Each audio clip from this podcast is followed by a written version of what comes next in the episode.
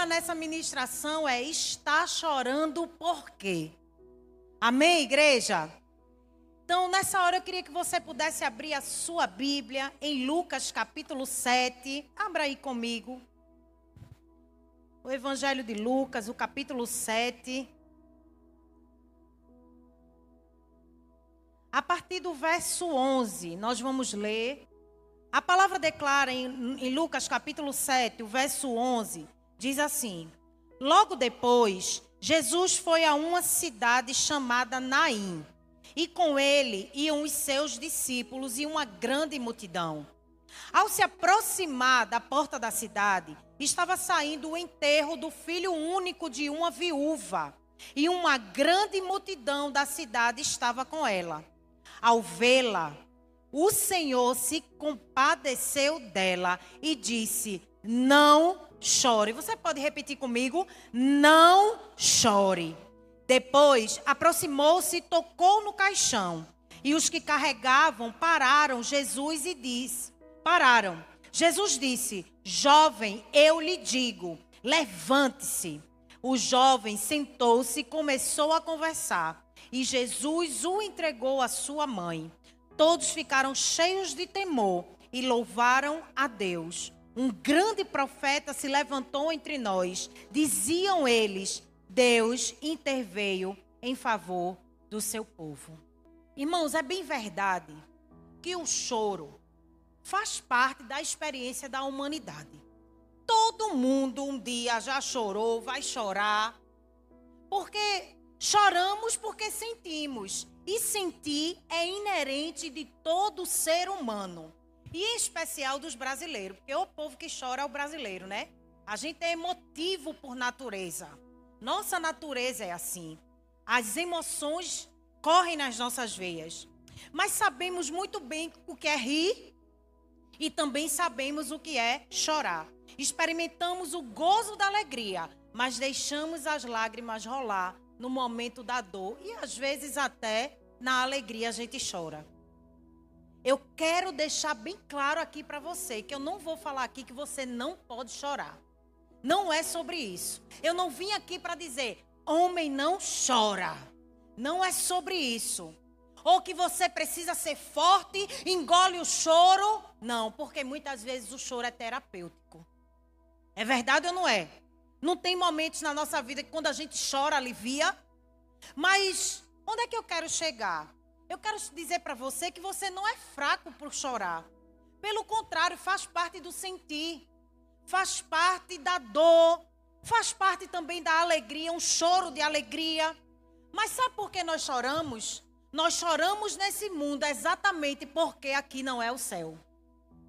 Nós choramos neste mundo porque aqui não é o céu. Apocalipse 21, versículo 4 vai dizer: E ele enxugará dos seus olhos toda lágrima. Não haverá mais morte, nem tristeza, nem choro, nem dor, pois a antiga ordem já passou. Haverá um momento nas nossas vidas, na eternidade, quando estivermos com Ele, que nós não iremos mais chorar. E por que a gente chora, pastora? Porque a gente não está no céu. E essa é uma boa resposta. Para não sair de careta. Essa é uma boa resposta para tudo que a gente está vivendo, minha gente. A gente está vivendo um tempo onde a maldade do ser humano está algo assim que a gente não acredita.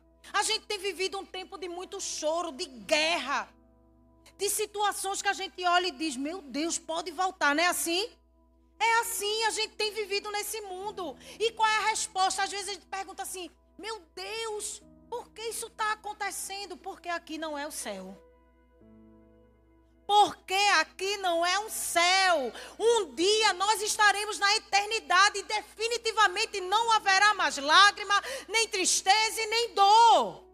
Mas enquanto a gente estiver aqui nesse mundo, nós vamos enfrentar os dias de choro, e quando criança, todos nós já passamos por essa fase. Tem uma fase na primeira infância que está entre os três ou quatro anos de idade, que é a fase do choro. Chora por qualquer coisa.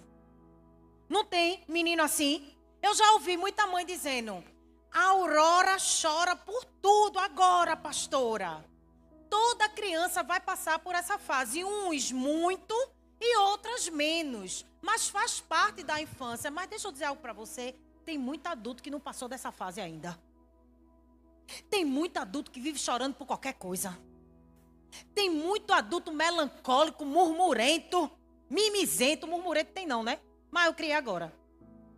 Mimizento, que vive de choro, vive chorando. Mas quando a gente vai olhar para a história dessa, dessa mulher, a viúva de Naim, ela carregava uma grande dor em seu coração.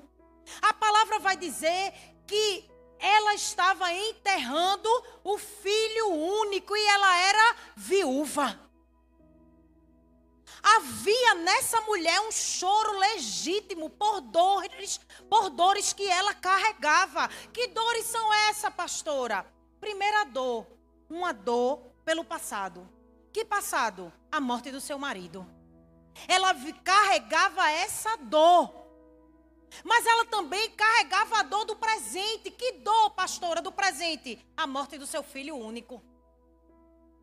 O seu único filho, eu não sei se você sabe, mas a condição de viúva no tempo de Jesus, nesse tempo aqui, onde Jesus estava inserido, as viúvas, elas teriam a responsabilidade de, do sustento da viúva era do filho, era dos filhos. E nesse caso, o que, é que tinha acabado de acontecer? Ela estava enterrando seu filho. Então, a condição daquela viúva ia ser mendigar o pão. Porque não havia sustento, ninguém ia ajudar a viúva. Mas também havia dor do futuro, exatamente por isso. Porque a morte do filho colocava ela num lugar de desesperança. Qual era a perspectiva de futuro que aquela mulher ia ter? Nenhuma. Nenhuma. Mas eu quero perguntar para você hoje: do que você está sofrendo? Qual é o motivo do seu choro? O que apavora você nesse dia? Quais são as dores que te fazem chorar? Seja a dor do seu passado, do seu presente, ou você já chora por algo que nem aconteceu ainda, que está lá no seu futuro? Mas hoje, Existe alguém que quer enxugar as suas lágrimas aqui neste lugar. Amém? Porque talvez você se sinta como aquela mulher. Aquela mulher estava no meio de uma grande multidão, a palavra diz. Talvez você esteja no meio de uma multidão aqui na igreja, no trabalho, na sua casa, na sua família, mas se sente só em sua dor. Aquela mulher estava rodeada de uma multidão, mas ela estava só ali sofrendo na sua dor. O seu choro, muitas vezes, meu irmão, pode passar desapercebido em sua casa, pode passar desapercebido na sua família, ou quem sabe na multidão que te rodeia, mas ei, o seu choro não passa despercebido por Deus.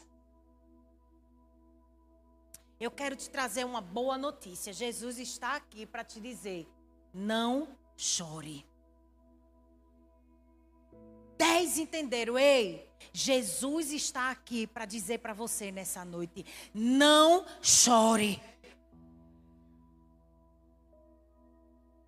Jesus está entrando na sua cidade, na sua casa, na sua família, em seu trabalho. Ei, Jesus está entrando no lugar da sua dor, no lugar que te faz chorar, e nesse momento ele te pergunta: está chorando por quê?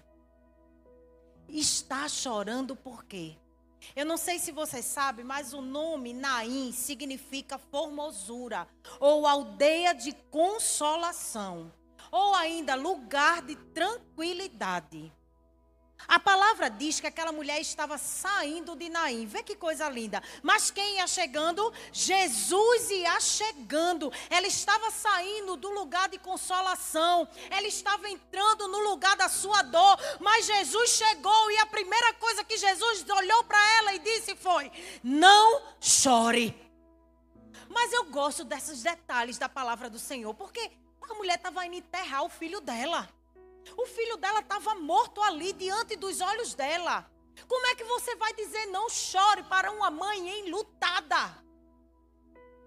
Jesus tem seus meios de fazer as coisas.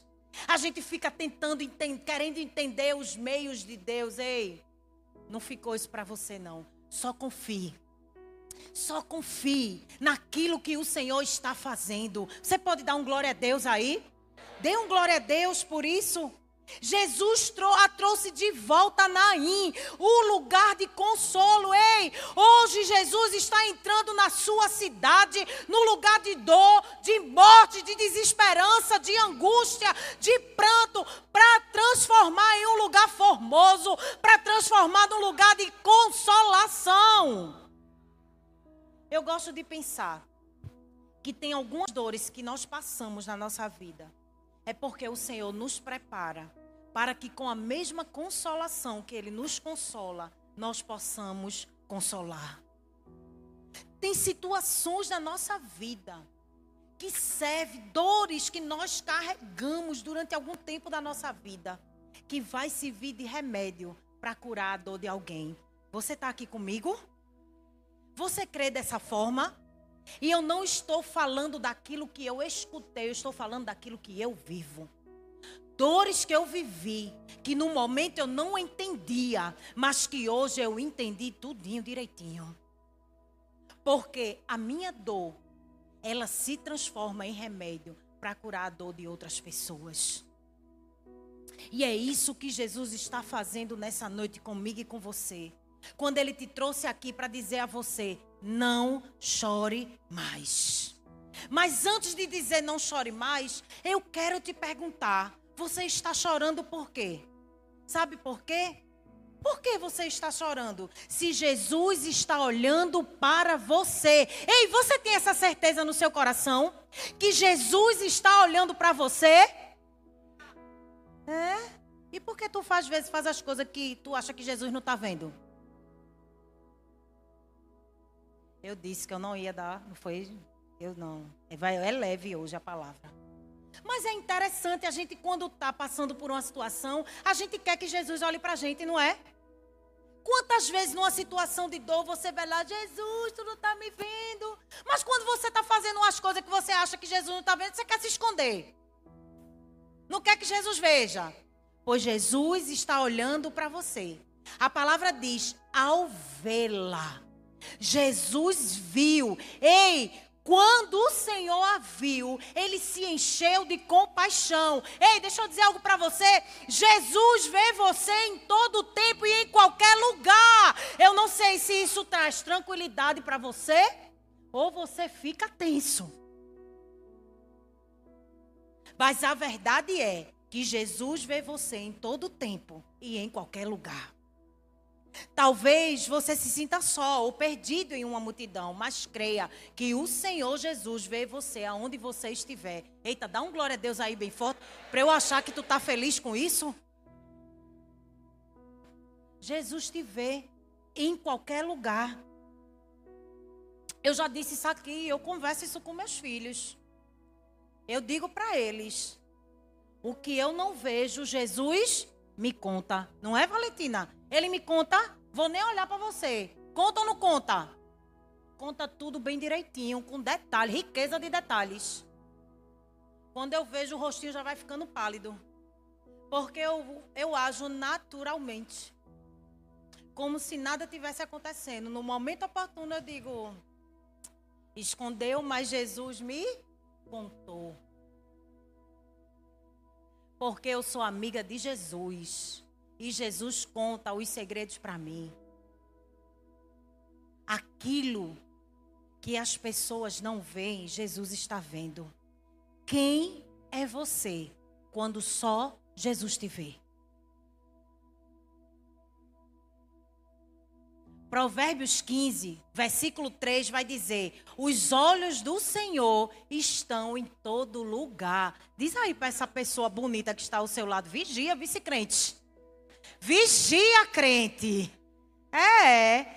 Davi, no Salmo 139, os versículos 7 e 8, diz que Deus está em todo lugar. Diga amém. O Salmo 139, o verso 16, O salmista declara: Você me viu antes de eu nascer, quando eu ainda era um embrião. Ei, você ainda era um embrião e Deus já estava te vendo. Como é precioso, irmãos, quando a gente se dá conta que o Senhor está nos vendo no meio da multidão. E se Ele nos vê no meio da multidão, Ele vê as suas lágrimas.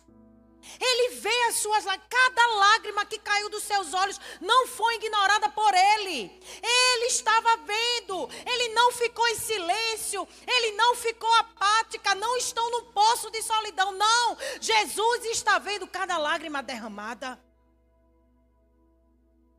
Porque a gente vive, a gente às vezes quer, quer achar que a gente fica crente e não vai passar por, por dores, por momentos difíceis. Mas a palavra não diz isso, irmãos. A palavra não diz isso, a palavra declara.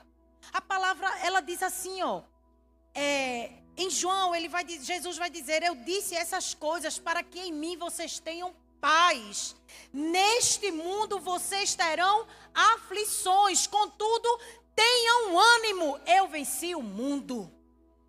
Ele está dizendo: vocês vão passar por situações, vocês vão chorar, mas enxuga a lágrima, porque eu já venci essa dor por você. Ele está olhando para mim e para você, vendo a gente chorando, se acabando e chorando. Ele está dizendo: está chorando por quê?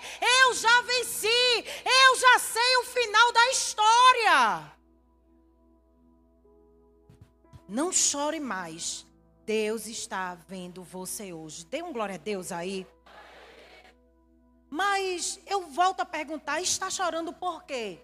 Se Jesus sente essa dor, Jesus sente a sua dor. Jesus não é apático. Jesus não está só lá no trono, muito bem sentado. Não, não é sobre isso. Porque a palavra declara que ao vê-la, o Senhor se compadeceu dela. Ele se compadeceu. Um, uma tradução é, ao meio da revisada vai dizer que ele moveu-se de íntima compaixão. Jesus se compadeceu, se moveu em íntima compaixão. Jesus não estava apenas vendo o seu choro, mas ele estava sentindo a dor daquela mulher. Ei, Jesus não fica de espectador, olhando a sua dor, olhando o seu choro, não. Ele se comove e ele faz alguma coisa para mudar.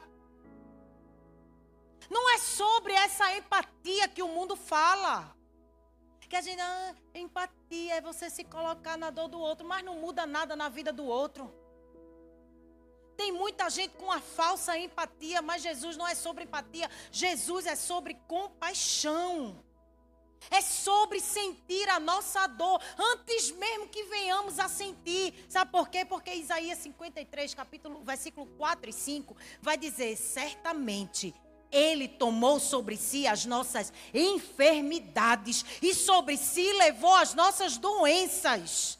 Contudo, nós o consideramos castigados por Deus, por Deus atingido e afligido, mas ele foi transpassado por causa das nossas transgressões, foi esmagado por causa das nossas iniquidades, e o castigo que nos trouxe paz estava sobre ele, e pelas suas feridas fomos curados.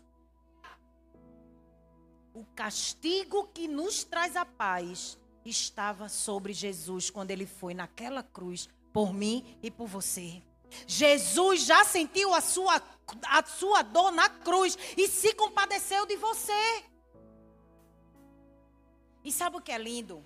Porque todas as vezes que a Bíblia diz que Jesus teve compaixão, um milagre entrou em ação. Todas as vezes que a Bíblia cita que Jesus se compadeceu, se encheu de compaixão, um milagre entrou em ação. Compaixão significa ter paixão com, sentir, compreender o que o próximo está vivendo e fazer alguma coisa para mudar a situação. Jesus não só percebe como ele sente a nossa dor. Na Bíblia nós vamos encontrar Jesus teve compaixão e houve cura na primeira multiplicação dos pães. A palavra declara em Mateus 14, 14: quando Jesus saiu do barco e viu tão grande multidão, teve compaixão deles e curou os seus doentes. Onde tem compaixão de Jesus, tem milagre na sua direção. Jesus teve compaixão e houve provisão e multiplicação. Na segunda multiplicação de pães, a palavra declara em Mateus 15, 32: Jesus chamou os seus discípulos e disse: Tenho compaixão desta multidão. Já faz três dias que eles estão comigo e nada tem para comer. Não quero mandá-los embora com fome, porque podem desfalecer no caminho. Jesus teve compaixão e multiplicou o pão. Jesus teve compaixão e houve purificação quando ele curou um leproso. Em Marcos 1,41 diz assim: cheio de compaixão, Jesus estendeu a mão, tocou nele e disse: Seja purificado.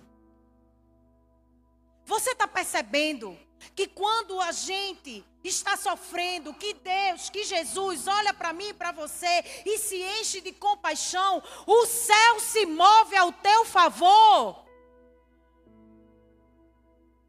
Não é porque você é bonitinho, não. Não é porque você merece, não.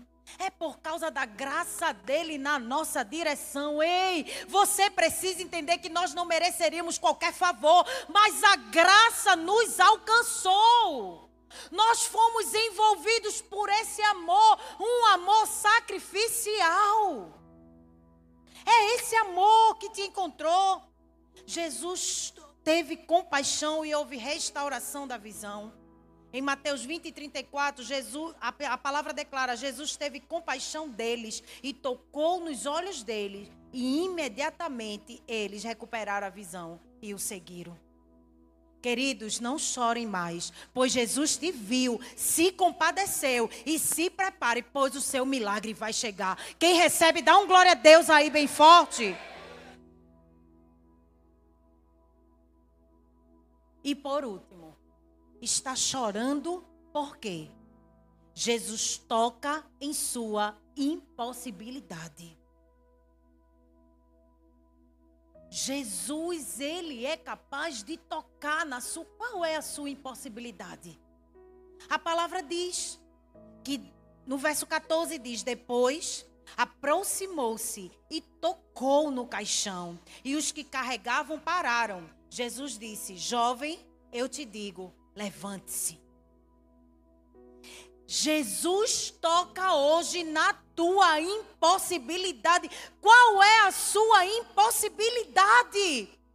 O que foi que disseram para você que se tornou algo impossível de acontecer na sua vida? Nessa noite, Jesus te trouxe aqui para dizer: Eu toco nessa impossibilidade. Qual era a impossibilidade daquela mulher que a fazia chorar? Era o filho no caixão estava morto, estava finalizado. Ela olhava e já não tinha mais esperança.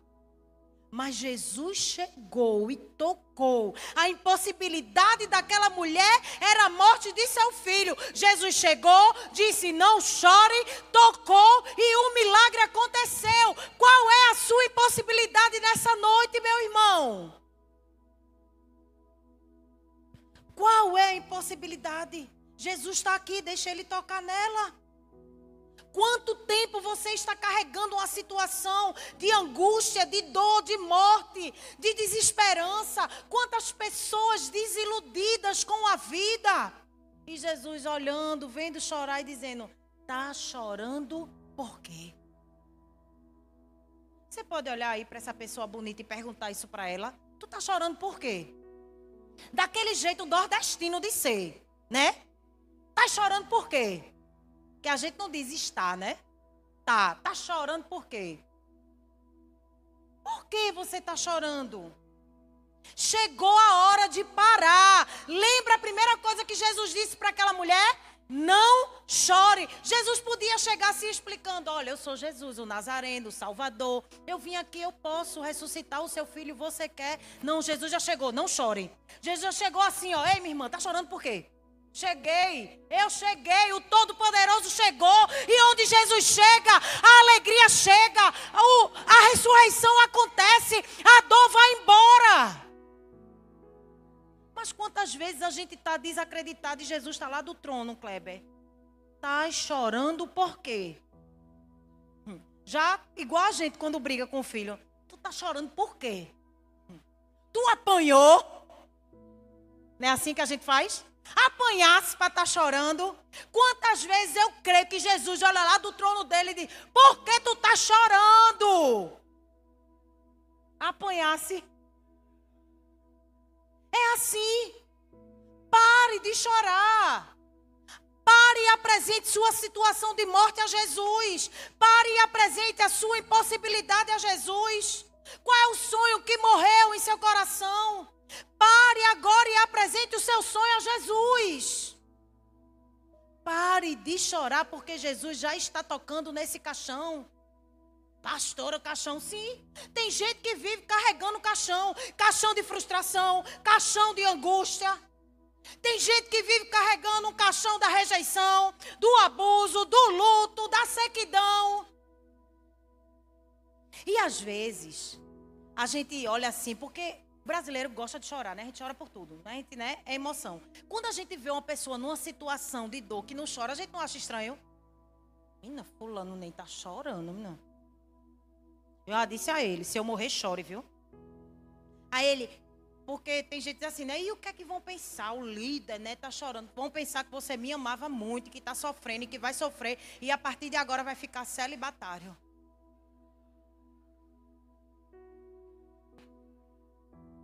Porque não é sobre não chorar, é chorar, mas enxuga o rosto e vai viver.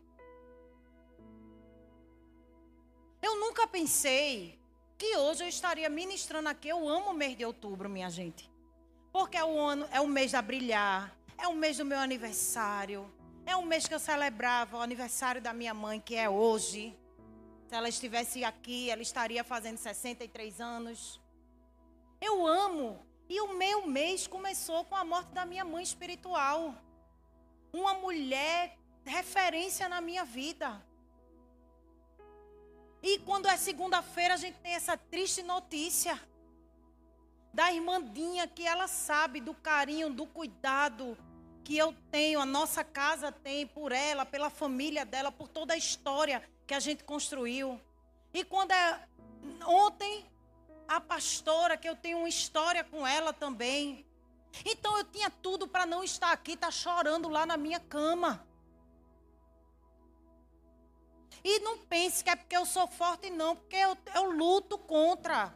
A gente tem que lutar contra. Por quê? Porque eu tenho um Deus todo-poderoso que tem o controle de todas as coisas. Eu não posso escrever lá no meu Instagram: o céu sempre tem razão e ficar prostrada na minha cama chorando não condiz com aquilo que eu prego. Se eu estou dizendo que o céu tem razão, eu preciso confiar nessa palavra. O céu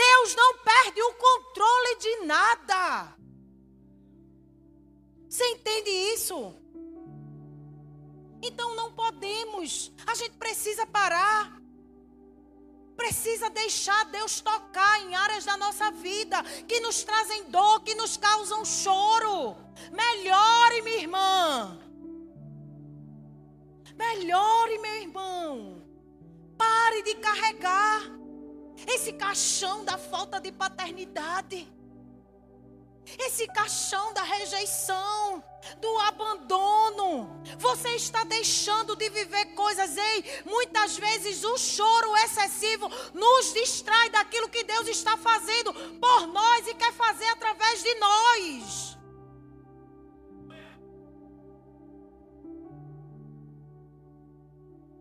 Aí o que é que a palavra declara?